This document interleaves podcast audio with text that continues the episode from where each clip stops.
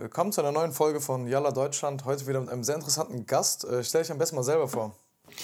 Ja, ich bin äh, Ivan Boljat, bin äh, 26 aus Berlin und bin äh, DOP und Director. DOP heißt? Director of Photography, also im Prinzip äh, jemand, der das Bild macht, also die Kamera, ähm, mhm. genau das, was du am Ende dann siehst im, im Video. Okay. Hast du so irgendwie einen bestimmten Bereich oder so? Also machst du Musikvideos, machst du äh, irgendwie Reisevideos oder machst du alles? Äh, ich mache ich mach, äh, tatsächlich, ich habe mit Reisevideos angefangen und dann ist es so ein bisschen rübergeschwappt zu Musikvideos, äh, Werbung, alles Mögliche. Also Tanzvideos. Also ich habe ursprünglich äh, als Hobby äh, einfach mit, mit Reisevideos angefangen. Da war ich mit meinen, meinen Kumpels irgendwie unterwegs ähm, auf Bali, Thailand oder sonst wo, Mexiko und habe da äh, Reisevideos gemacht und dann sind die irgendwie, ja, haben die eine, eine, Zuschauerschaft gefunden und dann dachte ich mir, okay, eigentlich war das nur ein Hobby ähm, und ja, bin dann aber irgendwie mehr und mehr in die Materie reingekommen und habe mich da noch mehr reingefuchst und äh, habe das dann irgendwie zu einem Beruf gemacht. Also es ja dann auch mehr in die, in die Musikszene gekommen und in die Tanzszene vor allem. Okay. Gibt es so einen Bereich, wo du sagen würdest, so, da, da willst du dich so setteln, das willst du, das würdest du gerne, also du würdest gerne nur das machen? Äh, oder ist es gerade so, dass du wirklich Interesse hast an all diesen anderen Sachen? Äh, weil ich, also ich kenne das äh, auch oft bei Leuten, die bei mir in der Umgebung, die ich kenne, die halt irgendwie Videos machen oder so, dass man ja oftmals auch irgendwie so dazu, äh, ich sag jetzt mal in Anführungsstrichen, gezwungen ist, viele Aufträge anzunehmen. Mhm. Oder ist es bei dir so, dass du die wirklich machen willst? Ähm, ich bin gerade so in einer Transition-Phase, wo ich, ähm, also ich habe vor zwei Jahren angefangen, ähm, mit, also das professionell zu machen und äh, bin auch selbstständig dann äh, geworden. Und ich habe da relativ viel am Anfang einfach mitgenommen, was ich mitnehmen kann. Ich habe ja. zu viel im Jahr gesagt und ähm, habe dann aber irgendwann realisiert, dass ich A, einfach keine Energie, mehr habe für äh, Sachen, die mich wirklich irgendwie äh, interessieren. Und ähm, bin dann auch irgendwie zurück äh, zu dem Punkt gekommen, wo ich gesagt habe, warum habe ich damit eigentlich angefangen? War das jetzt wirklich, um eine krasse Karriere zu machen und irgendwie ganz viel Geld zu verdienen? Oder habe ich das gemacht, weil ich einfach Videos machen liebe? Und, ähm, und die Kunst selber. Und dann habe ich irgendwann gesagt, okay, ich muss jetzt da den, den Strich machen und äh, sagen, fokussiere dich mehr auf das, was dich wirklich glücklich macht und die Kunst selber und auch das, worauf du auch stolz sein kannst später, als immer nur dem Geld hinterher zu rennen. Mhm. Ähm, weil wenn du wirklich darauf auf, also darauf fokussiert bist, eben ganz, ganz viel zu machen, kann man auch viel Geld verdienen. Ähm, aber am Ende des Tages macht es tatsächlich nicht so glücklich, wie als wenn man sich dann so stolz irgendwie sein Portfolio anschaut und sagt, ja, das sind echt nice, nice Sachen, die ich gemacht habe. Ja, okay. Wie, vielleicht so, vielleicht so erstmal so zu, zu, deiner Geschichte, so wie, wie bist du dazu gekommen, da jetzt irgendwie äh, zu drehen? Ist es irgendwie so, dass, dass deine Mom erzählt, ja, der Ivan, der ist schon ganz früh mit zwei, als Zweijähriger mit einer Kamera rumgelaufen, oder? Äh, also das Video machen und Filmen ist, ein, ist einfach wirklich eine Leidenschaft, seit ich ein kleines Kind bin. Mhm. Ich habe ähm, das irgendwie von meinem Vater bekommen, weil ich glaube, mein Vater war schon, seit ich, äh, seit meine große Schwester noch ein kleines Baby war, ist der immer mit so einem Videorekorder äh, rumgelaufen und hat immer alles aufgenommen. Und wir haben zig VHS-Kassetten äh, mit unseren äh, Kindheitsvideos. Und ja, da hatte ich schon immer so ein Interesse irgendwie für, für Videos einfach und habe das aber nie wirklich als äh, Job äh, realisiert, dass das ein Job sein kann, weil ich einfach ähm, mit meinem Mindset noch nicht so ready war und ich kam auch gerade aus der Schule und war nicht so sicher, was ich machen soll mit mir und habe dann irgendwie BWL gemacht und habe auch einen Bachelor im, im Marketing, habe zwei Jahre im, im, Marketing auch gearbeitet, ähm, habe aber einfach realisiert, dass es nicht meine Leidenschaft ist und ich bin echt ein Mensch, dass ich, ähm, ich kann nicht lange irgendwas machen, was mir nicht wirklich gefällt. Und dann ähm, war ich halt so unglücklich und äh, musste irgendwann mal dann mich entscheiden, okay, möchte ich jetzt irgendwie dieses sichere Leben haben oder will ich wirklich dem folgen, was ähm, mich glücklich macht und was meine Leidenschaft ist. Und dann habe ich einfach zum richtigen Zeitpunkt die, die richtigen Leute kennengelernt und äh, mit meinen Freunden ein paar freie Projekte gemacht, dann ein paar Tänzer kennengelernt, Choreografen, darüber habe ich Künstler kennengelernt. Und dann bin ich so, ja, einfach habe ich mich so ein bisschen selbst gefunden, aber ich, ich finde, also ich finde mich immer noch selber irgendwie. Ja in verschiedenen Bereichen, wo ich sage, boah, das habe ich noch nicht ausprobiert, würde ich vielleicht gerne mal machen. Ähm, und ja, so bis jetzt im Prinzip, äh, das ist gelaufen und es lief auch alles oder läuft auch immer noch alles sehr gut. Äh, und bin super glücklich, dass ich diesen Schritt auch gemacht habe.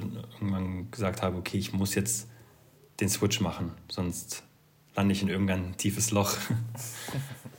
Äh, ich glaube, es ist ja wirklich so ein Schritt. Ich glaube, den mit dem ist, sind sehr viele Menschen konfrontiert irgendwann in ihrem Leben und äh, sehr viele entscheiden sich halt nicht für den Schritt, den du gegangen bist. Also, ähm, weil es ist ja oft so, geht man wirklich seinen Träumen hinterher, also jagt man seinen Träumen hinterher oder sucht man sich halt die Sicherheit. Und äh, ich glaube, viele Menschen, auch in meinem Umfeld, die ich kenne, die gehen halt Richtung Sicherheit vielleicht was natürlich auch äh, ja, zu Unglück führen kann ähm, im Verlauf des Lebens, weil man halt irgendwie mal denkt, okay, was wäre, wenn ich vielleicht mal den anderen Weg gegangen wäre. Jetzt ist aber meine Frage an dich, ähm, also von deinem Namen darf ich davon ausgehen, dass du eine äh, Migrationsgeschichte hast? Ja, genau, meine Eltern kommen aus Kroatien. Okay, und ähm, also ich, also aus dem Balkan, mhm. da ist ja genau das, was du machst, eine der Sachen, wo man sagt, wenn man sagt, mach doch was Richtiges, ist genau sowas nicht gemeint, oder?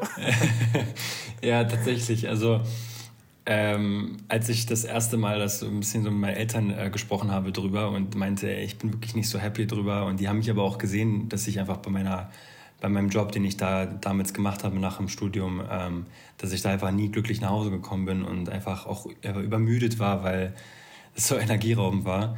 Ähm, und sie aber schon immer gesehen haben, okay, da ist ein Interesse da, weil es ist ja auch der Fall, dass einfach viele Leute auch gar nicht wissen, was sie wollen und auch nicht wirklich wissen, was kann ich denn, welche Interessen kann ich denn jetzt verfolgen, die auch irgendwie im Beruf sein könnten und verfallen dann in dieses, okay, ich habe jetzt diesen Job, das bringt mir Sicherheit, macht mich zwar nicht glücklich, aber ich weiß jetzt auch nicht, was mich glücklich machen würde. Mhm. Und dadurch, dass man eigentlich auch schon ein ganz starkes Interesse dann eben hatte, äh, meinten dann meine Eltern auch relativ früh so, okay, versuch's, mach's. Ähm, sie hatten natürlich super viel Angst, vor allem mein Vater, der wirklich so ein Workaholic war, sein ganzes Leben ähm, nur gearbeitet. Und als ich ihm dann aber Step by Step auch gezeigt habe, du schau mal, das ist äh, wirklich ein Job und ich kann damit Geld verdienen und ich verdiene damit auch mehr Geld als vorher, war ihm dann auch irgendwann mal, äh, war das für ihn auch irgendwann mal okay. So. Meine Mama ist sehr, sehr supportive und, und hat immer gesagt, du mach, was dich glücklich macht, ich glaube an dich und ähm, ich bin mir ziemlich sicher, dass äh, wenn du da 100% gibst, dann wird immer irgendwas daraus passieren. Ja. Und ähm, ja, also da hatte ich echt Glück mit meinen Eltern. Also klar war viel ähm, Skepsis am Anfang da, weil das halt nicht so üblich ist und man kommt ja irgendwie nach Deutschland in dieses Land und versucht seinen Kindern so die beste Zukunft zu geben, weil man selber vielleicht nicht die beste Bildung ähm, bekommen hat in, in seinem Land. Ähm, und deswegen habe ich das auch mit dem Studium durchgezogen, dass ich dann wenigstens meinen Eltern sagen kann, hier guck mal, ich habe wenigstens einen äh, Bachelor aber jetzt reicht's und jetzt mache ich mein eigenes Ding und das ist dann aber auch fein. Das heißt, wir haben uns einfach in der Mitte getroffen und am Ende ist es ja auch gut gelaufen. Ja, ja ich glaube, das ist oft eine Sache, die man irgendwie sehr, sehr unterschätzt, dass, dass man ja, also vor allem so Leute, ich sage mal so mit Migrationsgeschichte, spüren ja einen gewissen Druck äh, von den Eltern auf jeden Fall immer, äh, was, was berufliche Sachen angeht und, und Leistung, äh, Studium etc. Aber ich glaube so, wenn man da einfach mal ganz offen kommunizieren würde, würden sich wahrscheinlich echt viele Probleme lösen. Vor allem muss man auch sagen, dass die Generation einfach äh, von unseren Eltern oder, oder noch eine drüber ähm, denen geht es ja wirklich eher so um Sicherheit und um Geld und so. Ja. Und mittlerweile ist es ja, ich meine, mittlerweile kannst du mit 15 Sekunden Videos auf TikTok Geld machen. So, und das ist halt etwas, was die nicht verstehen, so, weißt du?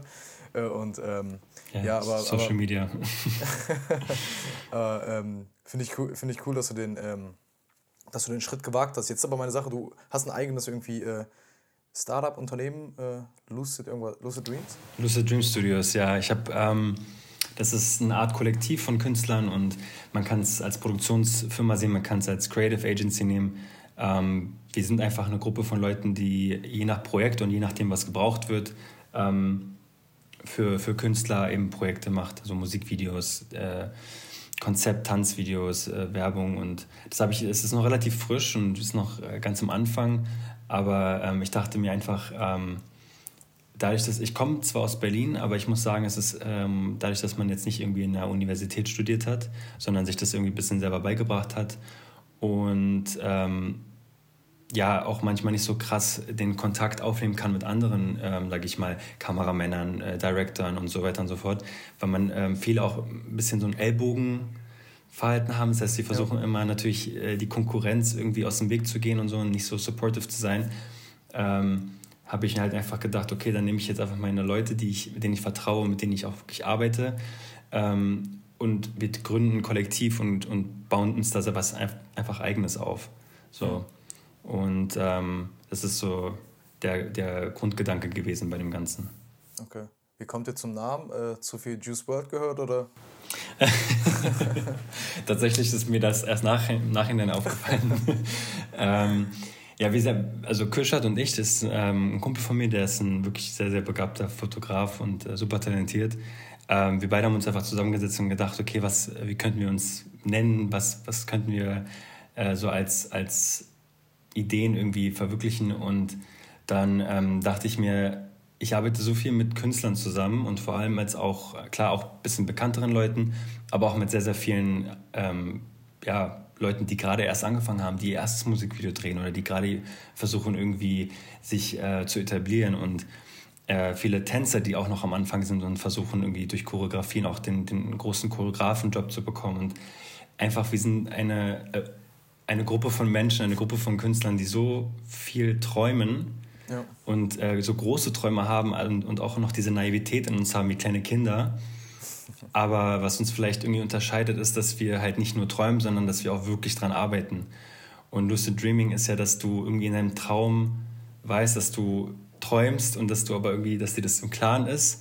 Mhm. Und irgendwie dachte ich, das ist irgendwie eine coole Verbindung, weil wir sind alle so a bunch of artists und, und we're all dreaming but we are all aware of dreaming. Also wir sind alle, uns ist allen klar, dass wir, dass wir träumen, aber wir tun was auch dafür.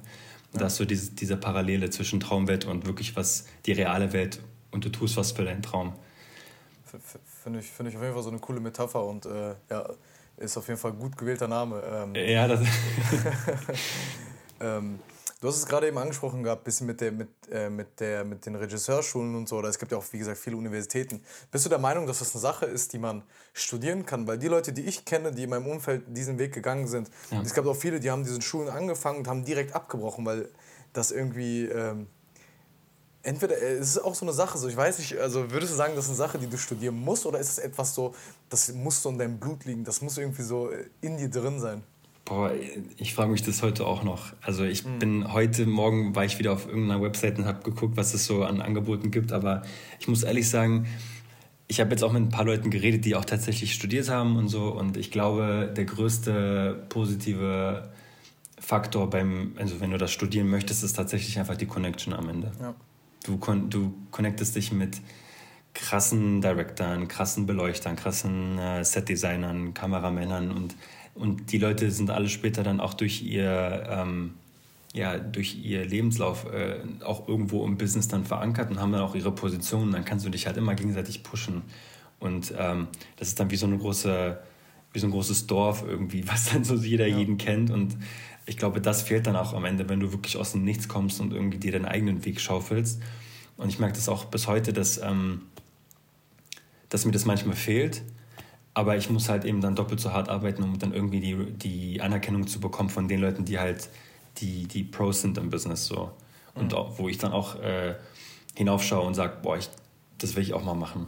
So, Zum und Beispiel? das, das sind wirklich sind verschiedene, verschiedene Leute. Also es gibt viele Director, die ich mega, mega nice finde, ähm, die einfach eine, eine bestimmte Ästhetik haben und auch die Affinität, also auch das Know-how haben, ähm, was für eine Kamera nimmst du, äh, drehst du analog oder digital, welches Objektiv nimmst du, ähm, mit, mit Lichtern zu spielen. Das sind so viele Faktoren. Da gibt es Leute, die einfach wirklich die, die, die ganzen Sachen zusammentun und äh, ja, einfach perfekt, äh, perfekt zusammenbringen einfach für, für ein mega, mega schönes Video, für eine mega schöne Storyline, äh, für ein super schönes Bild. So. Ja.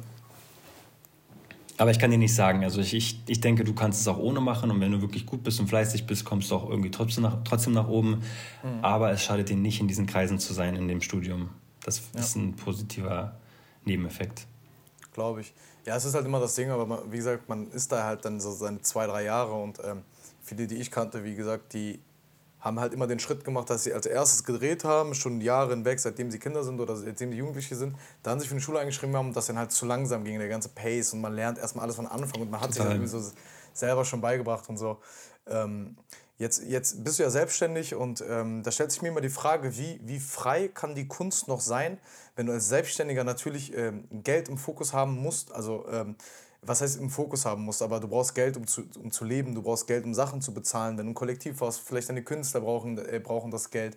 Wie, wie frei kann denn dann Kunst überhaupt noch sein? Das ist eine sehr gute Frage. Ähm, und das ist auch das, was ich vorhin meinte mit der Transition, dass ähm, ich, ich habe 2019 einfach damit wirklich ein bisschen naiv angefangen und ähm, das aus Leidenschaft gemacht und habe gar nicht so viel nachgedacht. Ich habe gar nicht so viel nachgedacht, oh, wie sieht jetzt die Karriereleiter aus? Wo könnte ich später sein? Mit welchen Leuten sollte ich mich vergleichen? Und dann kam 2020 und dieses Jahr, 2020 habe ich super gut gearbeitet, trotz Corona. Ähm, aber mir ist auch aufgefallen, dass ich mich selbst in diesem ganzen Jahr ein bisschen verloren habe, mhm. weil durch die Pandemie, durch diese Unsicherheiten, die du halt jeden Tag erfährst, bist du irgendwie oder war, bin ich irgendwie so unsicher mit mir selbst geworden und mit meinem, mit meinem Leben und mit meiner äh, Sicherheit, dass ich so krass fokussiert war auf, okay, Business machen, Geld verdienen. Klar habe ich auch viele Sachen gemacht, die, die künstlerisch mich super ähm, wiedergespiegelt haben, weil das sozusagen wirklich aus dem Herzen kam. Aber ich habe mich teilweise so tot gearbeitet, weil ich einfach nicht aufgehört habe, Nein zu sagen zu Projekten. Weil ich gesagt habe, okay, warum nicht? So, ich krieg, ich krieg das schon irgendwie reingequetscht und dann kommt, ne, also mehr und mehr geht immer. Und da, ein Mensch ist natürlich auch keine Maschine und wenn du kreativ bist oder in der Kreativbranche bist, dann brauchst du und dein Gehirn und deine Kreativität auch, Kreativität auch ein, ein Stück weit Luft zum Atmen. So, und ähm, da habe ich mich teilweise echt ein bisschen verloren ja. und äh, überarbeitet und ähm, auch nicht mehr wirklich dieses dieser, dieser pure Spaß, diese pure Leidenschaft habe ich teilweise dann auch irgendwie ein bisschen verloren, ähm, wo ich mich dann einmal auch wiederfinden musste und auch dadurch, dass man durch Corona auch nicht so viel reisen konnte, was mir immer sehr, sehr selber gut tut. Also das Reisen beruhigt mich immer und, und inspiriert, lässt mich auch immer viel inspirieren und äh, kann ich immer ein bisschen mich wieder so rechargen. Und das hat halt auch noch gefehlt und top zu den ganzen anderen Sachen, die man halt in letztes Jahr halt durchmachen musste. Und es ist halt schwierig. Man muss wirklich eine Balance finden zwischen, ähm, da, das ist ein Business und du musst Geld verdienen. Meine Kamera kostet, mein, mein Licht kostet nicht, ich muss meine Leute bezahlen. Ja. Ähm, Geld ist ein Faktor, den darf man nicht einfach schönreden. So. Ähm, gleichzeitig aber ist es auch nicht der Grund, warum ich angefangen habe. Und da muss man halt einfach die Balance finden und sagen, Geld ermöglicht sehr viel und auch ähm, ermöglicht es auch, viele Ideen in, in äh, die Realität umzusetzen. Ja, das ist halt so. Musikvideos ja, kosten auch so und deswegen ähm, versuche ich jetzt dieses Jahr einfach wirklich mir zu sagen, ich möchte auf jeden Fall in drei Monaten mindestens ein Passion-Projekt machen. Das ist losgelöst von irgendwelchen finanziellen Sachen, dass ich daran Geld verdiene, aber das ist wirklich etwas, wo ich wirklich ähm, meine Ideen und meine Kreativität zeigen kann den Menschen und dann eine gute Balance finde mit Projekten, wo ich auch wirklich dahinter stehe. Mhm. Und mehr Projekte zur Seite legen, wo ich sage, hm, nee, die Energie sparst du dir lieber auf für andere Sachen, die dir wirklich wichtig sind. Ja. Würdest du sagen, wir hätten eine, eine schönere Welt, jetzt nur auf das Künstlerische bezogen und auf alle Kunstformen, wenn, ähm, wenn es kein Geld geben würde? Safe. Ja? auf jeden Fall. safe, safe, safe. Ähm, aber gleichzeitig ist es natürlich eine Utopie, weil wie willst du ähm, ein mega cooles äh, Musikvideo drehen, wenn du kein Geld hast? Also. Ja, ja das ist ein schöner Gedanke und ich glaube, äh, was ich auch immer mache mein, in meinen Ansätzen, wenn ich irgendwie Projekte habe, ist, ich sage immer den Künstler auch, bring alle Ideen rein, die du hast. Alle Ideen, alle Bilder, egal wie crazy es ist und egal wie, wie, wie crazy teuer du glaubst es ist. Danach kümmern wir uns ums Geld und, und wie realistisch ist es, das, das so umzusetzen. Weil ich finde, Geld ist immer so ein Ding, was Ideen blockt oder Ideen stoppen lässt. Ähm, und du denkst, ach nee, Mann, wie soll ich das machen? Ich habe doch niemals äh, das Budget dafür. Du, man kann immer, die Kreativität kommt immer aus einer Notlösung, wenn du gerade nicht weiter weißt. So, wie, wie willst du das jetzt durchziehen? Wie willst du das umsetzen, realisieren? Und ich glaube, ähm, dieser Geldfaktor ist auch ein ganz, eine ganz krasse Blockade bei vielen Menschen. Man muss einfach mal alle Ideen freien Lauf lassen und dann gucken, wie kann ich das mit den Sachen, mit den Ressourcen, die ich habe, umsetzen. Aber Geld ist halt leider, leider ein Teil vom Business. Ja, klar, safe. Äh, ist ja, wie gesagt, beim Künstlerischen finde ich das immer sehr schade. Vor allem, weil da würden sich ja auch wahrscheinlich viele Menschen dann von der Kunst abwenden und man wird halt sehen, wer wirklich da ist wegen der Kunst und wer wirklich, wer es da ist, vielleicht um irgendwie es ähm, groß rauszuschaffen. Äh, vielleicht ist das irgendwie im Videobusiness nicht so krass wie jetzt zum Beispiel viele, viele Rapper, die angefangen ja. haben oder so. Ähm, aber ja, kommen wir mal direkt zu meiner nächsten Frage und zwar, ähm, das, was du machst, ist ja, ist ja die Kunst. Also du, du machst Videos, du machst diese Creative äh, ähm, Direction und ähm, Jetzt haben wir so die letzten Jahre den Hype erlebt, dass Leute sich ein Handy nehmen, sich in ein Auto setzen, anfangen zu rappen oder zu tanzen irgendwo auf der Straße. Man, man hat seine iPhone-Kamera, nimmt man das auf und das war irgendwie gefühlt ein, zwei Jahre lang, das waren die einzigen Videos, die ich gesehen habe, haben dann auch noch auf Instagram mehr Aufrufe bekommen als irgendwelche YouTube-Videos. Hat dich das irgendwie getroffen? Also persönlich nicht. Ich finde es halt nur schade, aber das habe ich auch nach einer Weile gemerkt, ist, dass ähm, die Qualität bei Social Media vor allem nicht das, der primäre Faktor ist, um Views jetzt zu generieren. Und generell auch Views zu generieren ist auch so ein Faktor, den man sich als Künstler eigentlich wegdenken sollte. Ich weiß, dass das für Musiker Views und eine große Zuschauerschaft ist schon irgendwie elementar, weil du halt natürlich auch deine Kunst nach außen hin verbreiten möchtest. Das ist auch der Grund, warum ein Künstler Kunst macht natürlich. Klar für sich selbst auch intrinsisch, aber auch so, damit die Leute das auch sehen. Und ähm, auch die ganze TikTok-Geschichten, dass, da, dass du damit so äh, ja, rumgetanzt irgendwie Millionen Views bekommst, relativ easy mhm. jetzt. Ähm, es ist, wie es ist. Es ist nicht mein Anspruch und ähm, ich würde zum Beispiel auch nie, niemals ein Projekt machen, wo jemand sagt, ey, lass mal jetzt mit dem iPhone filmen, weil da ist jetzt nicht mehr Budget dabei. So. Mhm. Es ist leider diese Schnell das Schnelllebige. Also warum funktioniert zum Beispiel TikTok so gut? Weil es ist easy, es ist authentisch, weil es wirklich mit dem Handy aufgenommen ist und du kannst ganz schnell wieder weiter was anderes dir anschauen. So. Und ähm, ich glaube, das trennt aber auch ein bisschen mein, mein Milieu und das, was Social Media macht, weil äh, klar, ich mache jetzt momentan Musikvideos Musikvideos siehst du auch über auf Social Media und YouTube und so weiter und so fort. Aber was ich auch gerne machen möchte später sind zum Beispiel Dokumentarfilme, ähm, Kurzfilme, äh, Werbung und alles, was so ein bisschen noch mehr ins, ins Storytelling geht und die Geschichten äh, zu erzählen. Und das ist, glaube ich, eine Sache, die wird zum Beispiel so auch nie äh, oder aussterben durch so kurzlebige Handyvideos und, und so Social Media Geschichten. Ich glaube, ja. das ist immer etwas, was so für sich selbst bleibt und für die Qualität steht, die sie halt ist. Und das andere ist das andere so. Ich sehe da jetzt nicht so einen ähm, krassen Konflikt mit den beiden. So. Deswegen juckt mich das auch nicht so wirklich, wenn jetzt irgendwie jemand mit dem Handy äh, sein Musikvideo macht. Ich finde es dann halt nicht schön, aber es ist, interessiert mich dann halt auch nicht so. Mhm. Weil, wie gesagt, ich habe da ja einen anderen, anderen Anspruch. Ja, okay. Hm, vielleicht so, um das ein bisschen hier wieder ein Stück lockerer zu machen, wollte ich mal wissen, weißt du, äh, hast du so ein Herzensprojekt oder würdest du sagen, ey, mit dieser Person würde ich so gerne ein Video drehen? Kannst entscheiden, wer auf der ganzen Welt. Boah, das ist schwierig, ey. Also es gibt halt ähm, Künstler, die ich, mit denen ich so gerne arbeiten würde.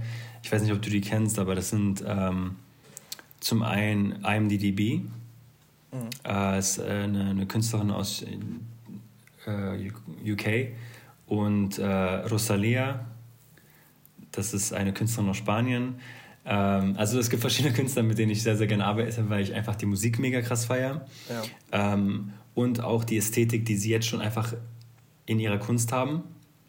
Das heißt, wenn du jetzt zum Beispiel von Rosalia die Musikvideos dir anschaust, die wurden äh, auch ähm, relativ oft auch von, von äh, mega, mega, mega krassen äh, DPs und Directern äh, auch produziert. Und das ist etwas, was ich sage, boah, das, da will ich auch irgendwann mal hin. Und wenn ich da mit diesen Leuten auch mal arbeiten kann, das wäre halt mega krass.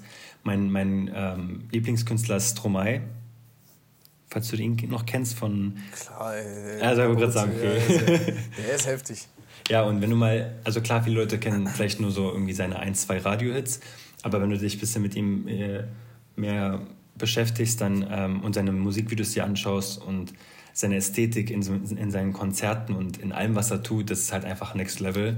Das ist krass, ja. Ja, und dass dieser künstlerische Ansatz genau das, was ich halt verfolge Und mit ihm zu arbeiten wäre auch krass, weil er ist einfach ein Genie. So. Mhm. Klar, und so Leute wie Kanye West und so, ne, safe, aber ich finde, das ist zu obvious. Äh, Stromae ist tatsächlich so jemand, den ich seit Tag 1 echt krass feiere. Und ja, ein paar Künstler auch. Ich sagen, ja, der, hat, der hat ja schon so, also auch so Papa Ute und äh, Formidable und so, die Videos auf YouTube sind auch schon ziemlich sick. Ja. Ähm, das, das ist auf jeden Fall äh, nice. Du hast äh, gerade eben das angesprochen mit, dass, ähm, dass du ja so ein bisschen so ein paar Schritte zurückgehen willst, ne? also jetzt nicht mehr jedes Angebot äh, annehmen und so. Das heißt, ist das nicht ein bisschen so ein, ein, Paradox, wenn man, wenn man sieht, dass sich die Industrie drumherum ja äh, immer schneller bewegt und ähm, weißt du, früher war es was Besonderes, wenn ein, ich, ich rede immer von Rapmusik, weil das meine Leidenschaft ist, aber wenn Klar. ein Rapper vor seiner Albumphase hat der wirklich einen Monat vorher nur drei irgendwie Videos gedroppt, das dann ging dann halt, hat Promophase gemacht und äh, die Videos, da war ein klarer Augenmerk drauf. Mittlerweile droppt jeder Rapper jede Woche.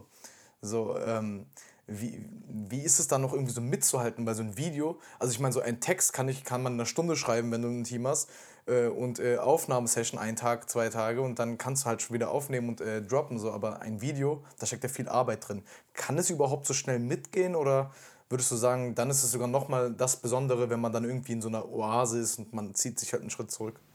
Meinst du, dass du ähm, dadurch, dass so viel produziert wird und so schnell in so einer krassen Frequenz, dass man das dass eventuell da auch die Qualität verloren geht oder dass. Genau. Ähm ob, du, ob du sagen würdest, dass zum Beispiel auch die ganzen äh, Menschen, die Videos drehen, sich diesem Tempo anpassen müssen.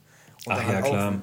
Ja? Also die Deadlines werden immer schlimmer. Gefühlt mhm. musst du, du produzierst und musst gefühlt am nächsten Tag ähm, einfach schon die, die fertige, das fertige Video abgeben. Und ich kenne echt Leute, die das machen mussten. Die haben echt am Mittwoch gedreht und Donnerstagabend musste das abgegeben werden, weil am Freitag der, der ähm, Release war. Mhm. Und das ist natürlich. Äh, das ist schon eine Katastrophe, weil äh, du bist am, am Set bist du gestresst, du bist am nächsten Tag musst du super schnell Post-Production machen.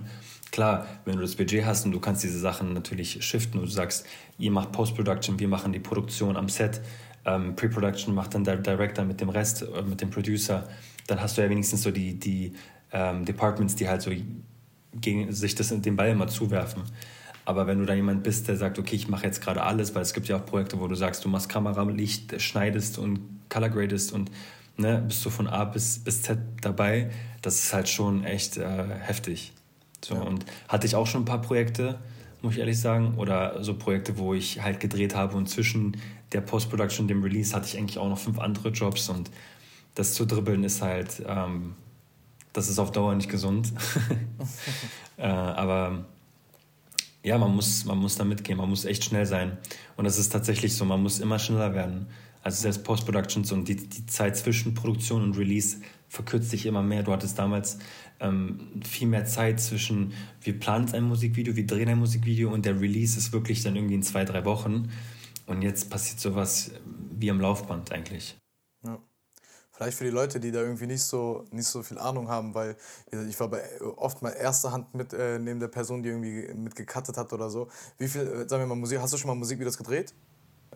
Ja, ja, klar. Ja, ähm, sagen wir mal drei Minuten. Wie viel, wie viel äh, Aufwand steckt dahinter für dich?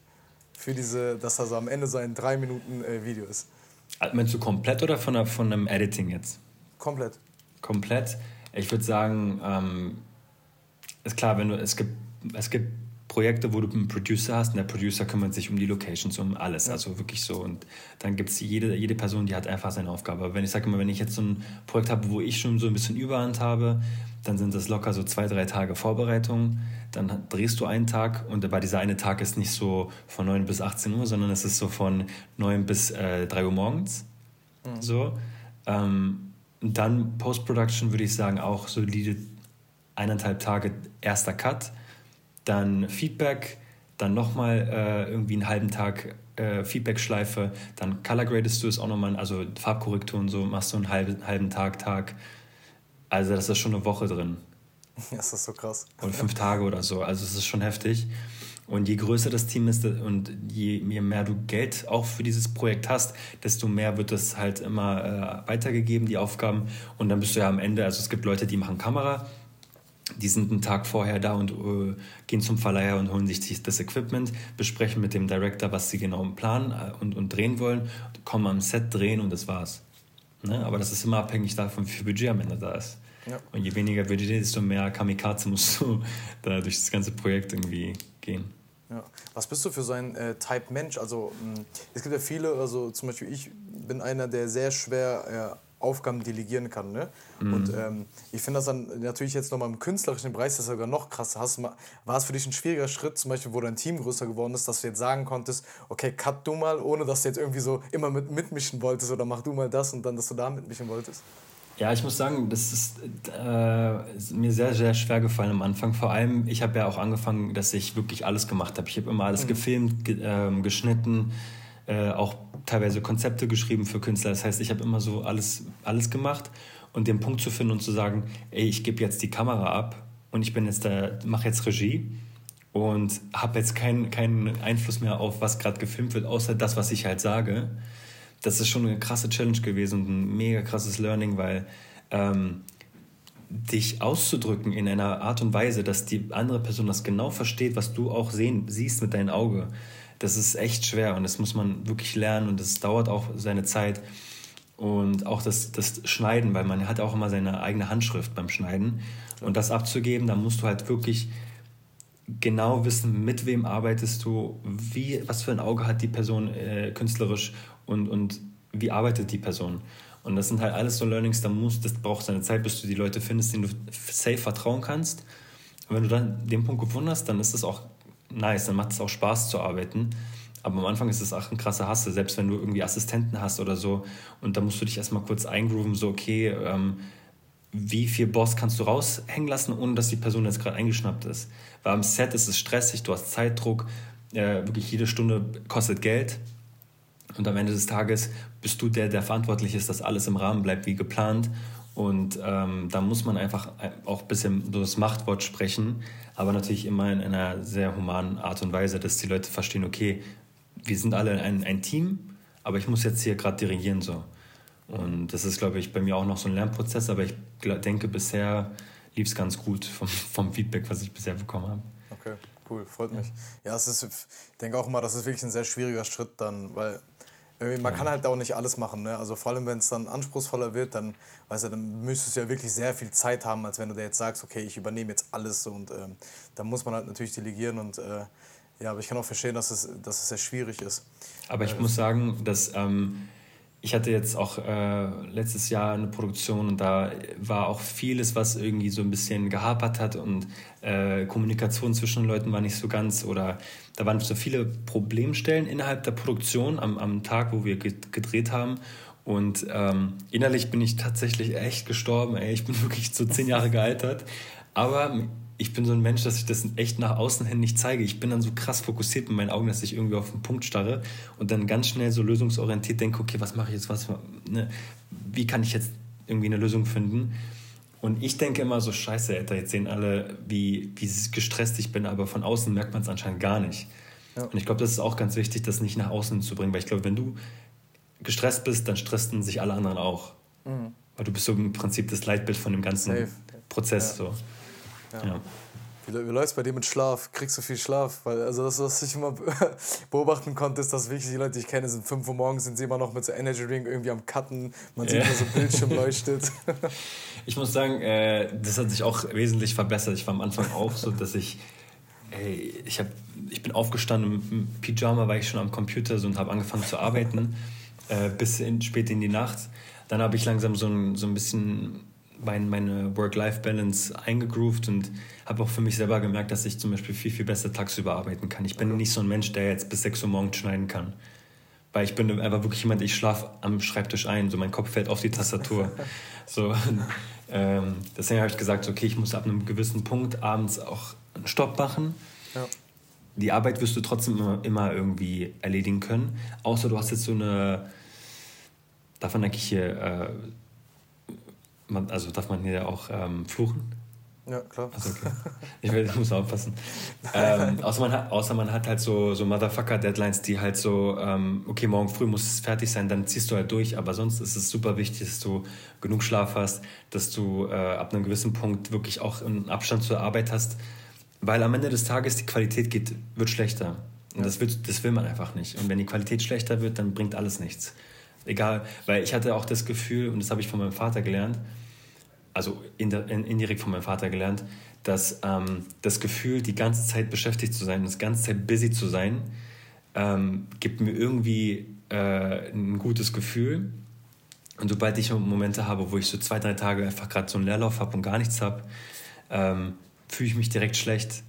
Und, ja. und mein Vater war auch so jemand, der einfach 24 Stunden, also in der Gastro gearbeitet hat, sieben Tage die Woche. Das einzige Mal, wo er Urlaub hatte, war im Sommer, als wir nach Kroatien gefahren sind oder halt ähm, äh, zu Weihnachten. Mhm. So.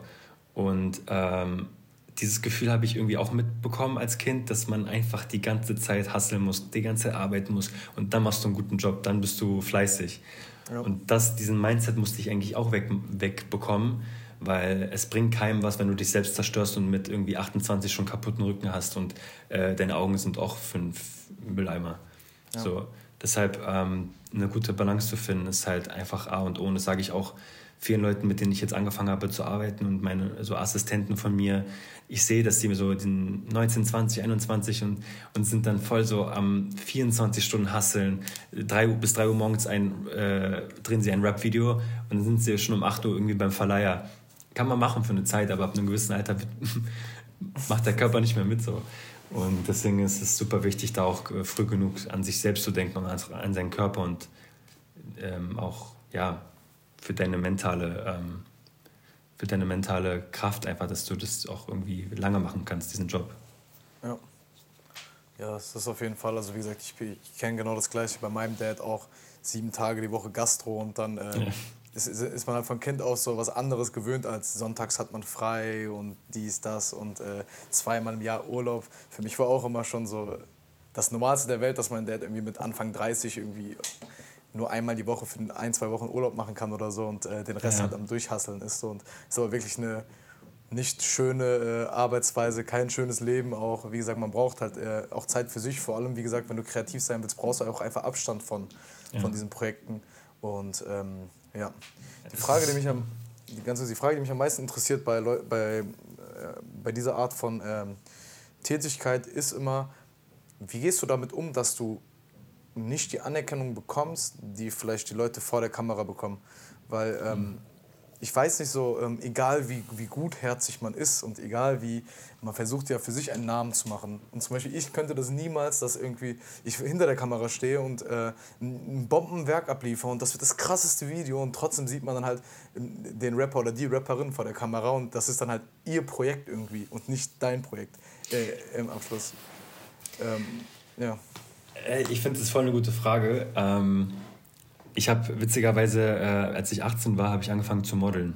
Äh, und, und war auch viel vor der Kamera und äh, auch auf dem Laufsteg, äh, Fashion Week und so. Und habe auch dieses, diese Endorphine bekommen, gesehen zu werden und die Aufmerksamkeit zu bekommen. Mein Gesicht sieht man und so. Ähm, und habe dann aber irgendwann mal gemerkt, okay, das ist irgendwie nichts für mich, weil es macht, also das tut mir nicht gut und auch so Ablehnung zu bekommen, äh, die rein äußerlich immer getroffen wird, äh, ist für einen Teenager nie gut. So. Mhm. Ähm, und dann habe ich halt äh, mit den Videos angefangen und ähm, hatte dann auch dieselbe Frage mich selbst gefragt. Und äh, ich muss sagen, ich finde es gerade momentan ist eine, eine extrem gute Zeit für, für Filmemacher, weil ich finde, die Recognition und die, die Anerkennung wird immer mehr, shiftet immer mehr auch zu den Leuten hinter der Kamera. Also ich finde zum Beispiel, man sieht immer mehr Leute, die ähm, auch in Musikvideos, directed by, ähm, ne, wer hat das produziert, welche Produktionsfirma, das, du, du weißt schon teilweise nur als Konsument, ach krass, Nabil hat äh, die, dieses Musikvideo wieder directed, was er gerade, er hat Dua Lipa gemacht, er hat Rosalia gemacht. So, und ich merke das auch bei Leuten, die mit dem Film, mit der Filmindustrie nichts zu tun haben, dass diese Namen immer mehr aufploppen oder dass Künstler teilweise auf ihrem Social Media so also so einen langen Credit-Post machen, wo sogar der Beleuchter und der Assistent und äh, das Catering mit draufsteht. Mhm. Ähm, ich, ich glaube, das shiftet immer mehr auch zu der Anerkennung, wer hat das, wer hat das gerade produziert und wer hat das gefilmt und directed und so. Ähm, deswegen glaube ich, dass es eine, eine gute Richtung ist für uns Filmemacher mich persönlich, ähm, ich, ich differenziere mich da auch komplett. Also wenn jetzt die Leute irgendwie einen Hype bekommen äh, und die Künstler im Vordergrund stehen, das ist völlig okay für mich, weil ich sehe eher ich sehe eher das Gesamte. Ich sehe gar nicht die Person, die gerade zu sehen ist, sondern ich sehe eher das gesamte Bild. Ich sehe, wie ist die Storyline, wie ist das äh, Grading, wie ist der rote Faden durch dieses ganze Musikvideo, wie ist die Musik und dieses, diese, all diese Komponenten zusammen. Und das ist eher dann so dieses Kunstwerk, worauf ich stolz bin. Und ich bekomme auch relativ die, die Anerkennung, die ich ähm, mir wünsche. Ähm, also ich, ich merke auch zum Beispiel, dass viele Leute auch die Künstler posten, aber dann auch mich dazu taggen ja. oder, oder Lucid Dream Studios, dass die Künstler von alleine auch mich, mich dazu taggen. Ähm, ich finde, das ist gut. Also ich denke, früher war es wesentlich schlimmer als heute. Mhm. Ja, also, also safe, wie gesagt, der, der eine Kollege von mir, der auch wirklich für äh, recht viele große äh, Rapper gedreht hat und ähm, oder auch für andere Videografen dann wirklich den Großteil der Arbeit immer abgenommen hat, wurde oftmals nicht mal in den YouTube-Credits erwähnt oder so und dann stand Das halt ist halt uncool. Das, ist, ja. das geht halt gar nicht so.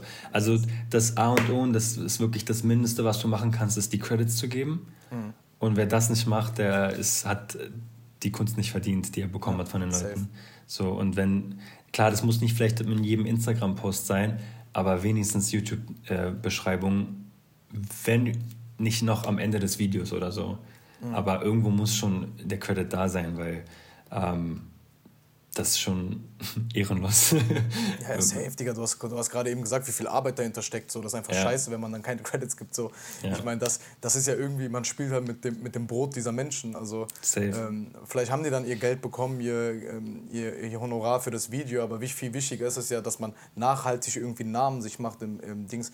Weil ich glaube, so, du würdest mir unterschreiben, dass hier sehr viel über äh, Namen und Connections läuft, einfach so in dem, in dem Safe, Game. safe, safe, ja. Also. Mhm mit wem hast du schon mal gearbeitet, was, wie sieht dein Portfolio aus, ähm, wer empfiehlt wen. Klar, es ist ähm, auch ein mega krasser Faktor, ob die Person über dich auch positiv mit anderen Leuten spricht, also der Künstler zum Beispiel, das bringt, das ist auch Gold wert. Klar.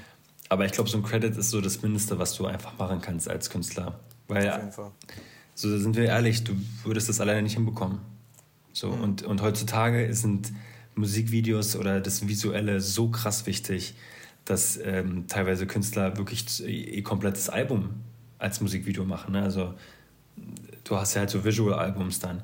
Und ja. ähm, das darf man halt nicht unterschätzen, wie wichtig das ist. Mhm. Jetzt aber das Ding, was, was ich mich frage, so, also der, weil der Trend, den ich beobachtet habe im, im Konsumverhalten der Menschen, was, was vor allem jetzt Musik angeht, ist ja, dass es wirklich eher weggeht von Videos. Also man, man sieht, die YouTube-Zahlen sind irgendwie, also nicht nur, dass YouTube-Zahlen vielleicht nicht so das, was, wie es früher war, ne? aber jetzt ist ja wirklich so, dass die Künstler selber einfach nur versuchen zu pushen, dass, das, dass Leute direkt auf Spotify gehen, um die Musik zu hören und irgendwie auf YouTube nicht mehr der Fokus ist, würde ich jetzt behaupten. Mhm. Äh, was man auch sieht, zum Beispiel, dass viele Künstler ja letzte Zeit irgendwie so Soundeffekte in ihr Video reintun, die dann auf Spotify nicht zu hören sind, damit die Leute halt auch wirklich auf Spotify so zum Beispiel die Sachen hören. Echt krass. Äh, ja, ähm, und ähm, ich weiß nicht, es ist irgendwie so, Plus halt, dass irgendwie die Leute ja einfach wirklich unaufmerksamer werden. Ne? Also mittlerweile ist es ja so, dass man, also wenn ich mir Videos angucke oder so, die meisten auch wenn sie Netflix-Serien gucken oder so, ne, immer nebenbei am Handy, gucken auf Instagram, gucken weg und ähm, dann frage ich mich immer so, ist das, ist das nicht irgendwie so voll kacke einfach, weil du willst ja, du hast da drei Minuten, jede Einzelheit zählt, jeder Cut zählt für dich und dass dann Leute irgendwie so einfach so Musik hören nebenbei am Handy sind. Äh, ich finde es ich find's richtig traurig und ich, ich kann auch da gar nicht, glaube ich, so objektiv drüber sprechen, weil ich ähm, konsumiere Musikvideos, ich konsumiere YouTube einfach so viel am Tag, weil ich da ne, auch immer gucken möchte, was ist so gerade aktuell, was inspiriert die anderen Menschen und ähm, ich merke das selber auch, wenn ich teilweise zum Beispiel ähm, Videos poste auf meinem Kanal, also so äh, kleine Snippets von den Musikvideos oder selbst nur Screenshots sind und die Leute so ähm, ja, mega nice, mega nice, reposten und so Kommentare da lassen und so weiter und so fort. Und dann treffe ich die Leute und dann sagen sie so, ja, achso, ich habe aber jetzt einfach nur, nur dieses ein Snippet von dir gesehen. Die sind nie auf YouTube gegangen und haben das komplette Video sich angeguckt. Ja. Dann merke ich halt auch einfach krass, wie faul der Mensch ist. Mhm. Also ent entweder muss der Song so krass sein, dass du aufgrund der Person dir das Video anguckst, aber so random irgendwie, wenn du sagst, oh, okay, was das sieht interessant aus, aber du gibst die, dieser Schritt einfach auf den Kanal zu gehen, auf, die, äh, auf den Link zu klicken zu, zum YouTube-Kanal und dann das Video dir anzugucken. Dieser Schritt ist schon so viel für die Leute. Ja. Es ist schon ein bisschen traurig und demotivierend und ähm, man denkt sich halt dann echt so krass, Alter, für was habe ich diese Arbeit reingesteckt? Ähm, aber was kann man machen? Es ist halt einfach leider wirklich so, wie du meintest, sehr, sehr schnelllebig und keiner hat mehr diese Aufmerksamkeitsspanne, um sich ein 3-Minuten-Video anzugucken. Deswegen sind auch Songs immer kürzer jetzt. Bei Spotify funktionieren die, die Songs unter drei Minuten viel, viel besser mhm. als alles, was über drei Minuten geht. Ich weiß nicht, wohin das führen soll später, weil irgendwie wird das Gehirn immer fauler, die Menschen sind immer. Na, jetzt funktionieren nur noch so 15 Sekunden TikTok-Videos. Ja. Und ich bin selber nicht auf TikTok, weil ich das echt nicht. Also ich feiere diese App überhaupt nicht. Und ich finde das richtig dumm machen und, und zeitraubend. Aber ich verstehe auch, warum Leute das cool finden und witzig finden. Es ist auch ein cooler Zeitvertreib. Aber ich glaube, man kann, ich will auch gar nicht so alt wirken, aber ich glaube, man kann selbst seine, seine Zeit irgendwie ein bisschen besser ähm, investieren als in so diese schnelllebigen Sachen, die halt irgendwie am Ende ja, des Tages auf lange Sicht keinen Mehrwert für uns bringen und auch nichts Kulturelles oder, oder Künstlerisches dalassen in unserer Gesellschaft und unserer Geschichte. Mhm. Weißt du? Yes. Safe, Alter. Es, es addiert sich ja. Man sieht halt 10 Sekunden Videos und dann sieht man sich aber 2000 von denen am Stück an und dann hast du da irgendwie, jetzt scheiß aufs Mathe, ne? Aber dann hast du da irgendwie so sechs Stunden Bildschirmzeit nur auf TikTok. Und, ja. und das ist halt wirklich krass, dass man sich aber im, im Gegensatz dazu nicht irgendwie ein drei Minuten äh, Musikvideo anhören kann oder was weiß ich, ein politischen Poetry Slam oder so. Da, ja, da, das ist krass. also wirklich. Und selbst wenn man es dann macht, ist es so, dass man irgendwie sein, sein Handy unbedingt in der Hand hat und also oder also wenn man zum Beispiel jetzt nicht aufs Handy guckt, sondern, äh, sondern über YouTube auf dem PC und dann achtet man noch nicht mal so krass ähm, drauf. Ja. Genau. Ich, es ja. ist halt. Es ist halt irgendwie schade, weil auch bei TikTok ist halt zum Beispiel, klar, du hast super originelles, ähm, äh, originellen Content, der sozusagen Safe, sehr kreativ ja. ist. Aber der, also der Grundgedanke von TikTok ist ja auch einfach, dass du guckst dir bestimmte Sachen an und der Algorithmus zeigt dir immer mehr von dem, was du eigentlich selber schon guckst. Das heißt, du siehst im Prinzip dieselbe Dance-Challenge von 30 Leuten. Mhm. Was ich meine, so, das ja, ist so, wo ist der Mehrwert da? Also, und ja, ich bin einfach kein Fan. Ich bin auch kein Fan von diesen ganzen Hochformat-Videos, die, die immer auch Unternehmen machen. Ich hatte auch ähm, ein paar Jobs für, ähm, für Unternehmen, also auch Fashion-Brands und so und auch dieses alles im Hochformat, damit es perfekt fürs Handy ist und so. Da geht halt sehr viel Information verloren im Bild und es ist ja. sehr fokussiert auf ne, schmal und alles da drauf reinkommen. Und ich finde, da geht auch so ein bisschen, wie gesagt, der künstlerische Aspekt irgendwie verloren, weil du hast halt nicht dieses, die Information, die du so bei einem normalen Video auch haben würdest. Ja. Aber ich will mich da auch nicht dagegen wehren, weil am Ende des Tages go with the flow und vielleicht äh, gewöhnt man sich auch in ein paar Jahren an alles.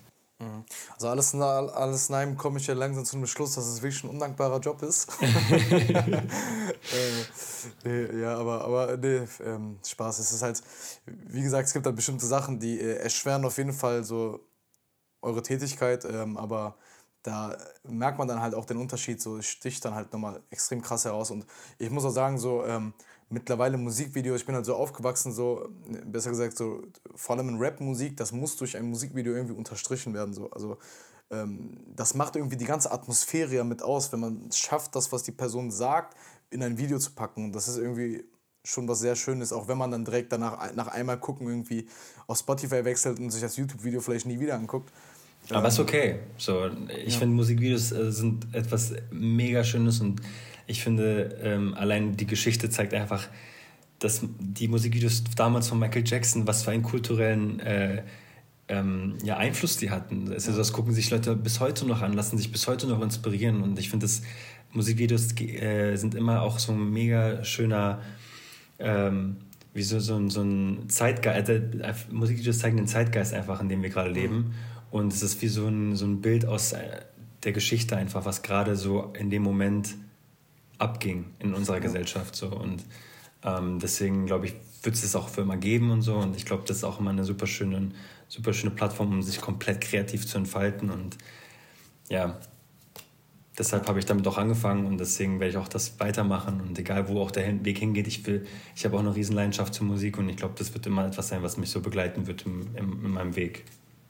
Ja. Ich würde nur sagen, so bei, bei Musik ist es ja oft so, äh, habe ich voll oft so diesen Moment, so dass entweder so die Mucke so krass ist, dass man gar nicht mehr aufs Video achtet, sondern man ist irgendwie voll in seinem Kopf nur noch in der Musik, oder das Video so krass ist, dass man gar nicht auf den Text achtet und man ist die ganze Zeit nur so, wow, was ist das für ein heftiges Video. Ja, oder dass, das, oder dass der Song irgendwie so mittelmäßig ist, aber das Video ist so krank, dass ja, du ja. merkst, oh, irgendwie ist der Song ja doch ganz geil, aber eigentlich genau. spielt dein Kopf so mit dir.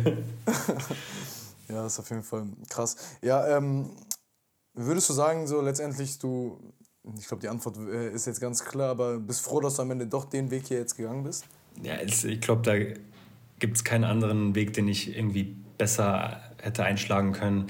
Es ist einfach meine Leidenschaft und ich muss mich immer wieder selbst daran erinnern, warum ich damit angefangen habe und mich nicht so von anderen Sachen, Faktoren wie Geld oder irgendwie das Vergleichen mit anderen, dass die Sachen mir in meinen Kopf irgendwie rumschwimmen, sondern immer mir sagen, warum hast du damit angefangen und, und ständig auch selber sich einzugestehen, wachsen zu müssen und besser zu werden in dem, was du, was du machst.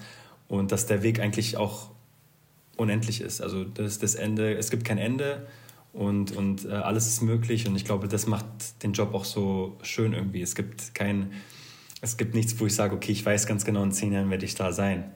Ja. Who knows? Wie würdest du das anderen Leuten, ähm, ja, würdest du anderen Leuten Tipps, Tipps, äh, auf dem, Tipps auf dem Weg mitgeben? Das ist ja. richtiges Deutsch, du weißt, was ich meine. Verstehe ich. Ähm, vor allem für so, wie gesagt, Leute, die aus irgendwie, äh, aus Familien mit, äh, ja, vielleicht mit Migrationsgeschichte kommen, die vielleicht nicht die nötigen äh, Mittel für so sehr krasse haben, die vielleicht auch irgendwie im Hintergrund immer das Geld beachten müssen, die ja. vielleicht ihre Eltern ein bisschen so strenger sind. Was würdest du denn für einen Tipps, Tipp mitgeben für Träume verfolgen? Ich muss ehrlich sagen, und äh, das, ich schneide das jetzt nur kurz an, ähm, diesen krassen Schritt oder diesen Lebenswandel habe ich äh, gestartet, als mein Vater krank geworden ist, also sehr, sehr schwer krank geworden ist. Und das war der Moment, wo ich äh, einfach erkannt habe, ist, dass ähm, das Leben sehr, sehr, sehr kurz ist. Und es, wir haben nicht viel Zeit zum Nachdenken, wir haben nicht viel Zeit, um, ähm, ja, ich probiere es vielleicht später mal. Und wenn du, äh, wenn du etwas weißt, dass, dass es deine Leidenschaft ist und es, es bewegt dich im Herzen und es ist wirklich ähm, etwas, was dich vorantreibt, dann go for it. Gib aber wirklich am Anfang 200 Prozent.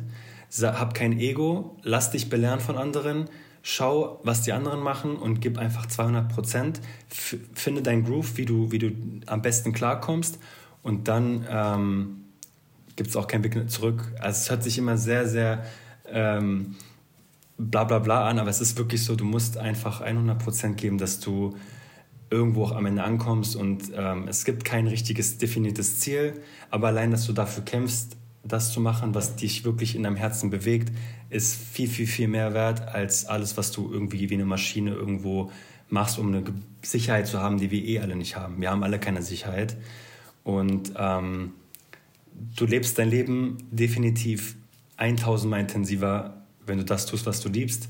Ob das positiv ist, ob das negativ ist, es ist egal du lebst dein Leben intensiv und du wirst jeden, jede Emotion fühlen, als ob es morgen, nicht morgen gäbe. So. Mhm. Ja, das ist, finde ich, sehr, find ich sehr gute Worte. Ähm, was ich dazu einfach auch sagen kann, ist halt wirklich so, dass man, dass man ja sehr viele Ideen hat und letztendlich geht es echt einfach nur darum, das klingt immer so leicht und an sich ist es auch wirklich leicht, einfach zu machen. Also einfach nicht so viel, weil mittlerweile gehen wir halt, insbesondere wegen sozialen Medien, uns ja, gehen wir so krass ähm, F auf die Meinung von anderen Menschen so und ähm, es ist halt einfach so krass, wirklich einfach machen und nicht irgendwie für Anerkennung, nicht jetzt unbedingt um Likes betteln, um Aufrufzahlen betteln und auch nicht anfangen wegen Geld. Das finde ich ja. auch immer sehr schwierig, wenn Leute was machen mit dem, und das erste, der erste Gedanke, warum sie das machen, ist ja, damit kann man gut Geld verdienen. Das ist echt, also mach, was dir Spaß macht und dann kommt der Erfolg halt irgendwie von selber. Oder halt auch nicht, wo wir direkt zu meiner nächsten Frage kommen. Und zwar, das finde ich das Schwierige am Träume verfolgen. Also ich bin, ich bin wirklich der dickste Supporter. Aber wir sehen nur Leute, wenn ich jetzt, ich habe dich heute hier eingeladen. Auf diesem Weg sind bestimmt so viele Menschen gescheitert. Und auch was Rapmusik angeht oder auch was, was zeichnende mhm. Künste angeht, ähm, sieht man ja wirklich nur am Ende die Leute, die, die es geschafft haben. Und so viele haben es halt irgendwie nicht geschafft. Aber also, dann frage ich mich, ist das ein Argument, es nicht zu probieren? Nee. Und da hast du die Antwort. Safe. Ja. So, einfach, wenn du es nicht probiert hast, wirst du es niemals erfahren, ob du es geschafft hast. Und manchmal ja. dauert es für manche Leute länger und das musste ich auch mir, mir selber eingestehen. Ich hatte einen ganz am Anfang einen sehr, sehr schnellen Wachstum. Ich habe sehr schnell Leute kennengelernt und sehr schnell für Leute gearbeitet, wo ich dachte, what the fuck, ich habe gerade erst angefangen. Mhm. Und dann ist dieser, diese Kurve etwas sozusagen entspannter geworden, weil es ist total normal. Ähm, und das muss man sich eingestehen. Jeder hat eine eigene Geschwindigkeit an Wachstum und man darf sich halt nicht vergleichen mit anderen. Und ja, es stimmt und es, man muss auch realistisch bleiben. Und ich komme auch aus einer wirklich Arbeiterfamilie, wo man nicht zu lange einfach nur drauf sitzen kann und versuchen kann, seinen Traum zu verwirklichen, aber dabei 0 Euro zu verdienen, weil deswegen ich, ich habe diesen Realitäts, äh, diesen Realitätsfaktor habe ich immer in mir. So. Mhm. Ähm, aber mach es, solange du, du wirklich glaubst, dass da was, ähm, dass da ein Potenzial ist. Sei immer sehr ehrlich mit dir selber. Und wenn, du, wenn es am Ende des Tages nicht so funktioniert, wie, es du dir, wie du es dir vorgestellt hast, dann ist das okay so. Aber es gibt immer einen Weg, wo du trotzdem entlang die neue Ziele setzen kannst. Aber einfach irgendwas zu machen, was überhaupt dich null juckt, das wird dich nie erfüllen. So. so. Und ich glaube, wenn du, da, wenn du wenigstens es versuchst, kommen vielleicht wieder neue Wege, neue Op Optionen, neue Möglichkeiten für einen. So. Hm. Es ist auf jeden Fall, ähm, dass man auch, wie gesagt, wenn, selbst wenn es nicht klappt, bist du am Ende dieser Reise nicht die Person, die du am Anfang der Reise warst. Du hast so viele neue Erfahrungen, du hast neue Menschen kennengelernt, du hast neue Fähigkeiten für dich entdeckt. Das, das allein ist manchmal echt schon Preis genug. So. Ähm, würde ich dir auf jeden Fall ähm, zustimmen bei der Sache. Und halt, wie gesagt, was ich aber sagen wollte, dass man sieht ja nur die, Leute, die es immer geschafft haben, aber auch diese Menschen haben dann halt wirklich einen sehr, sehr langen Weg hinter sich. Also betrachtet man sich manche Rapper wie so Summer Jam oder PA ja. Sports, die rappen schon seit, seit 20 Jahren gefühlt und hatten die ersten Jahre nie, null Erfolg und jetzt haben sie halt irgendwie das die Plattform, die sie jetzt haben. Ne? Aber, ja, das ist halt ganz krass, das darf man halt auch einfach nicht äh, unterschätzen, dass auch was du bei mir auf Instagram siehst, das ist ein, ein Bruchteil der Realität meines Lebens so.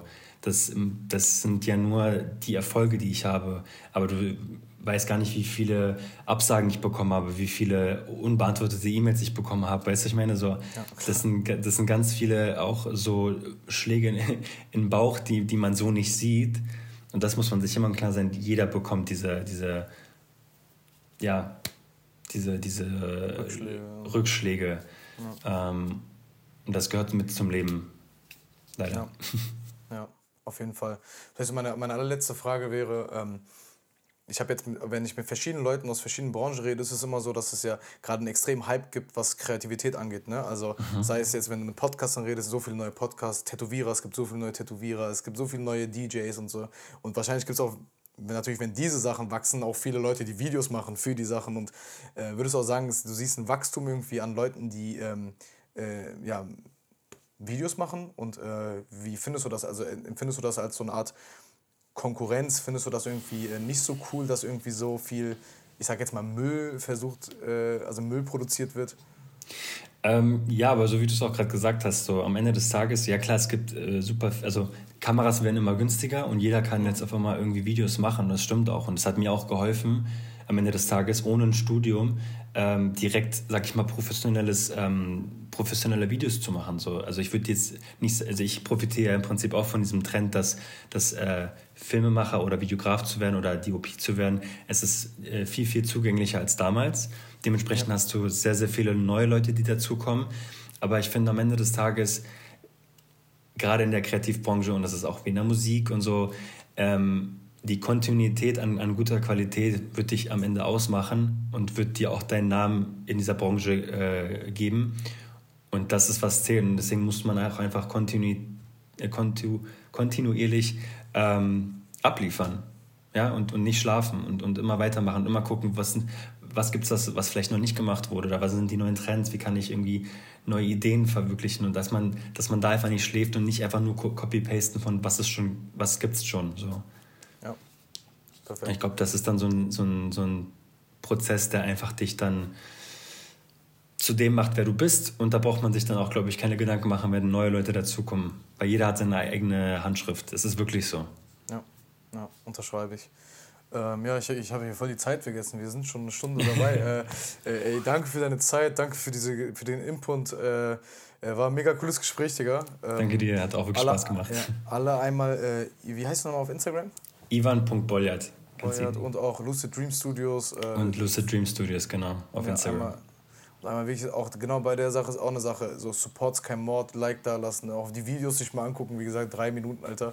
So, wir, die Zeit haben wir. Die Zeit haben wir. Ähm, ja, dann Dankeschön. Ich wünsche noch einen schönen Abend und ciao, ciao. Danke dir. Ciao, ciao.